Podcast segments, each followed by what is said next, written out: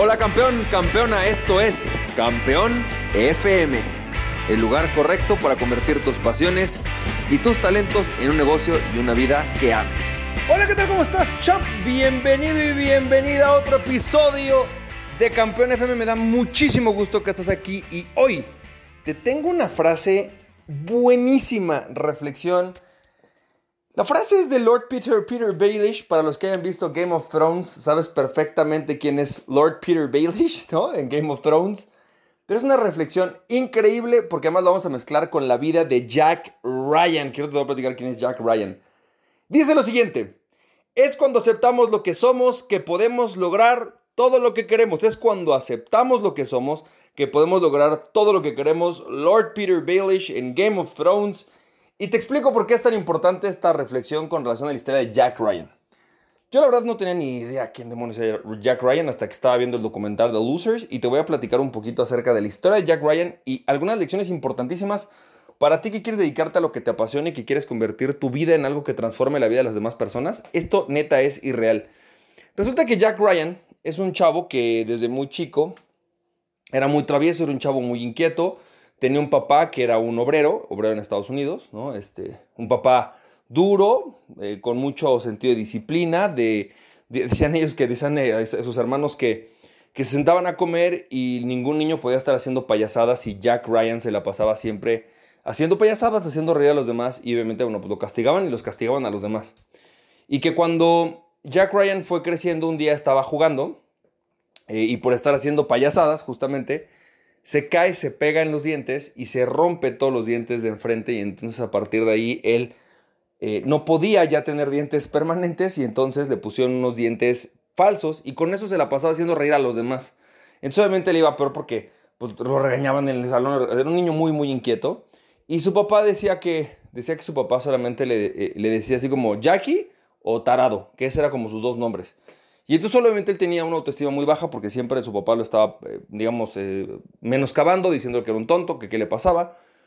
Total que Jack Ryan fue creciendo y de repente un día eh, descubre, empieza a jugar americano, le empieza a ir muy bien en el americano, tenía talento para el americano, pero un día estaba caminando y descubre el básquetbol, no, su papá no le gustaba el básquetbol, así que nunca le había mostrado el básquetbol. Y un día descubre el básquetbol y dice, ¿qué es eso? Eso está buenísimo. Y como él veía que mucha gente se reunía alrededor del básquetbol para verlos, que aplaudían, que era algo como más callejero y más fácil de jugar y donde más fácilmente la gente de su colonia eh, estaba admirando a, los jugadores, pues decidió meterse a jugar básquetbol. Y empezó a jugar básquetbol y empezó a jugar básquetbol y dice que se salía a la una de la mañana de repente o dos de la mañana, se escabullía de su casa, se iba al parque, estaba tirando un rato y luego regresaba, se hacía, ya se dormía un rato más y ya llegaba y se iba a la escuela.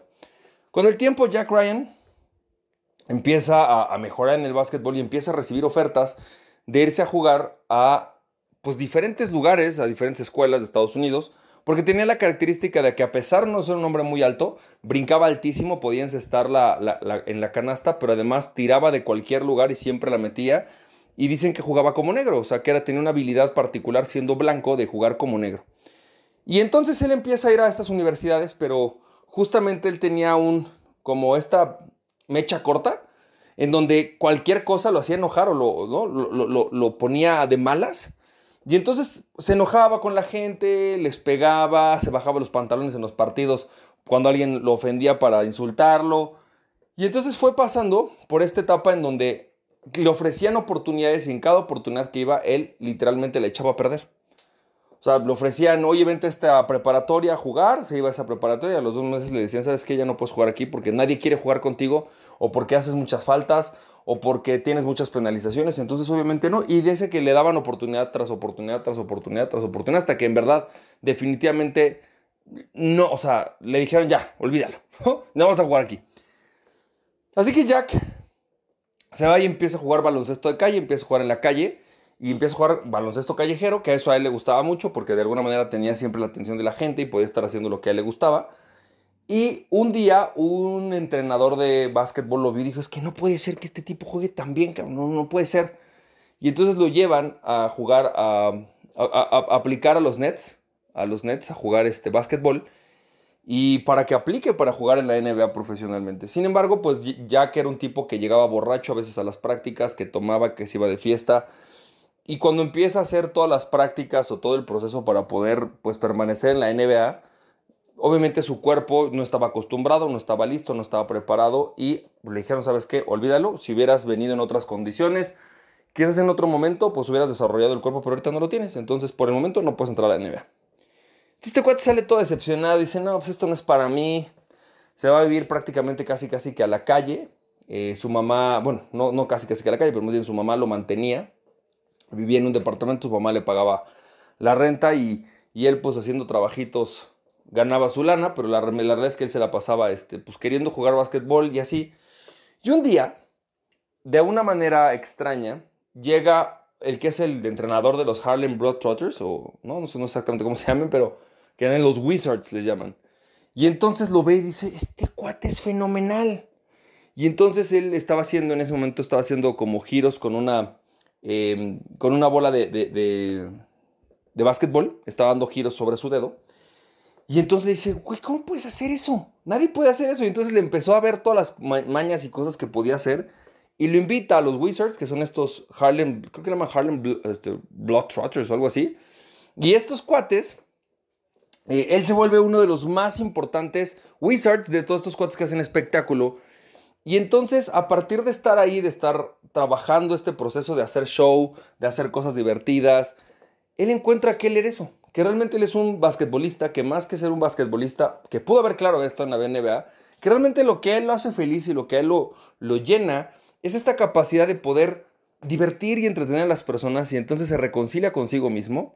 Eh, ya es una persona que no tiene hija, en algún momento se casa, tiene una hija, y todo el mundo dice, ¿cómo, cómo este cuate va a tener una hija? Y realmente dice que desde el que la hija tenía un año, él la puso a hacer piruetas y hacer cosas con las pelotas, y hoy su hija, que tiene creo que 16 o 17 años, está con ellos, trabaja con ellos, hacen piruetas y tiene una relación increíble alrededor de poder jugar, porque desde que tiene un año él le enseñó a hacer muchísimas cosas. Hoy incluso, además de que hace shows y que se la vive haciendo shows, también va a escuelas y universidades, y a, primarias a jugar con los niños, a enseñarles a jugar este tipo de cosas, les hace hacer piruetas y dice que a través de la comedia y a través de enseñarles que ellos pueden hacer cosas que parecen imposibles, pues les ayuda a, recuperar su confianza. Él a raíz de darse cuenta quién era y qué era lo que a él lo motivaba, qué era lo que a él lo movía desde que era niño, que era justamente esta parte de ser, digamos en cierta manera, un payaso. Él se reconcilió consigo mismo y entonces hoy es un hombre seguro, eh, que tiene una hija, que se lleva bien con la gente, que prácticamente no se enoja y que es muy feliz y tiene un estilo de vida con esto. Y además va cambiando la vida de otros con esto.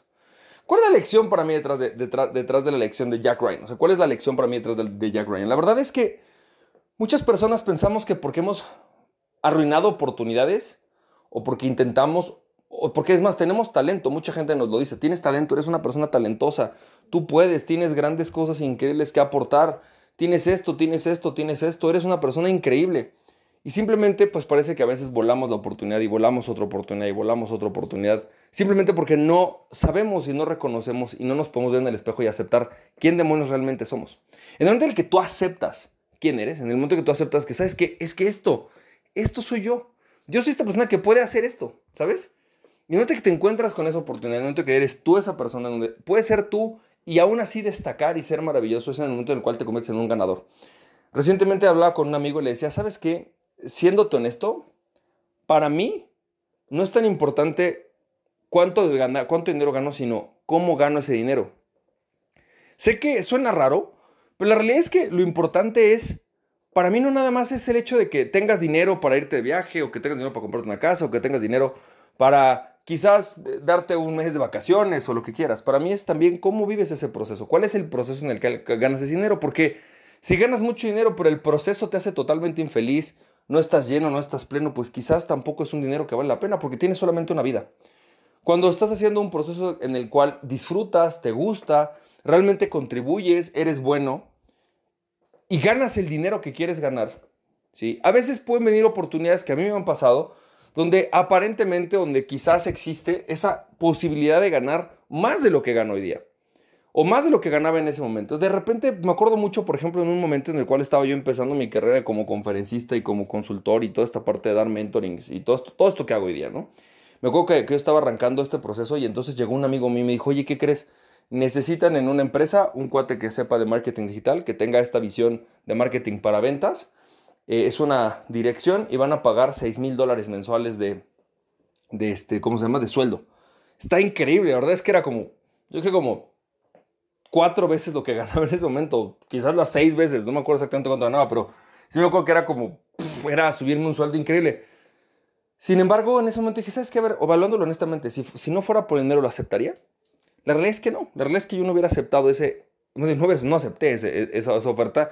Y hoy, obviamente, lo veo en retrospectivo. Qué bueno que no lo hice porque pues soy más feliz haciendo lo que hago, me gusta más, me deja más dinero, pero la realidad es que más que eso, lo importante es que a veces la forma en la que ganas dinero sí, sí, sí afecta y sí, y sí impacta en qué tanto o qué grado de felicidad tienes. Yo te puedo mostrar que Jack Ryan, y dicen varios entrenadores, pudo haber llegado a la NBA. Y seguramente habrá muchas personas eh, que le pregunten, oye, ¿y no te hubiera gustado llegar a la NBA? Y cuando le preguntan esto, él dice, hubiera estado increíble, claro, hubiera estado padrísimo y seguramente hubiera ganado más dinero pero no hubiera sido realmente feliz. Y quizás nunca hubiera podido ser exitoso porque no hubiera reconciliado conmigo. Hoy soy feliz con lo que gano, hoy soy feliz con lo que hago. Quizás gano menos de lo que puede haber ganado en la NBA, sin embargo soy mucho más feliz. Y realmente al final tengo el estilo de vida que quiero, que me merezco y me siento apreciado y me siento valorado y siento que realmente es una diferencia en el mundo. Entonces, a veces simple y sencillamente creo que es importante reconocer eso. ¿Quién eres? ¿Qué haces? ¿Qué haces bien? acéptate como eres y encuentra ese juego, esa cancha en la que realmente tú vas a destacar. Espero que esto te haya servido, te mando un fuerte abrazo y te repito la frase de Lord Baelish en Game of Thrones, pero creo que va perfecto con la historia de Jack Ryan, que es, es cuando aceptamos lo que somos que podemos lograr todo lo que queremos. Lord Peter Baelish, Game of Thrones, te mando un fuerte abrazo y recuerda, campeón, aquella persona que se conoce a sí mismo es invencible, conócete a ti mismo y nada ni nadie podrá tenerte en pronto pasión, champ. Si te sirvió este podcast, puedes compartirlo con dos personas a quien tú creas que realmente esto les puede servir. Recuerda, mi nombre es Francisco Campoy, me puedes seguir en www.franciscocampoy.com. También me puedes ver en Instagram como fcampoy, en Facebook y en YouTube como Francisco Campoy. Nos estamos viendo, te mando un fuerte abrazo, cuídate mucho, bye bye.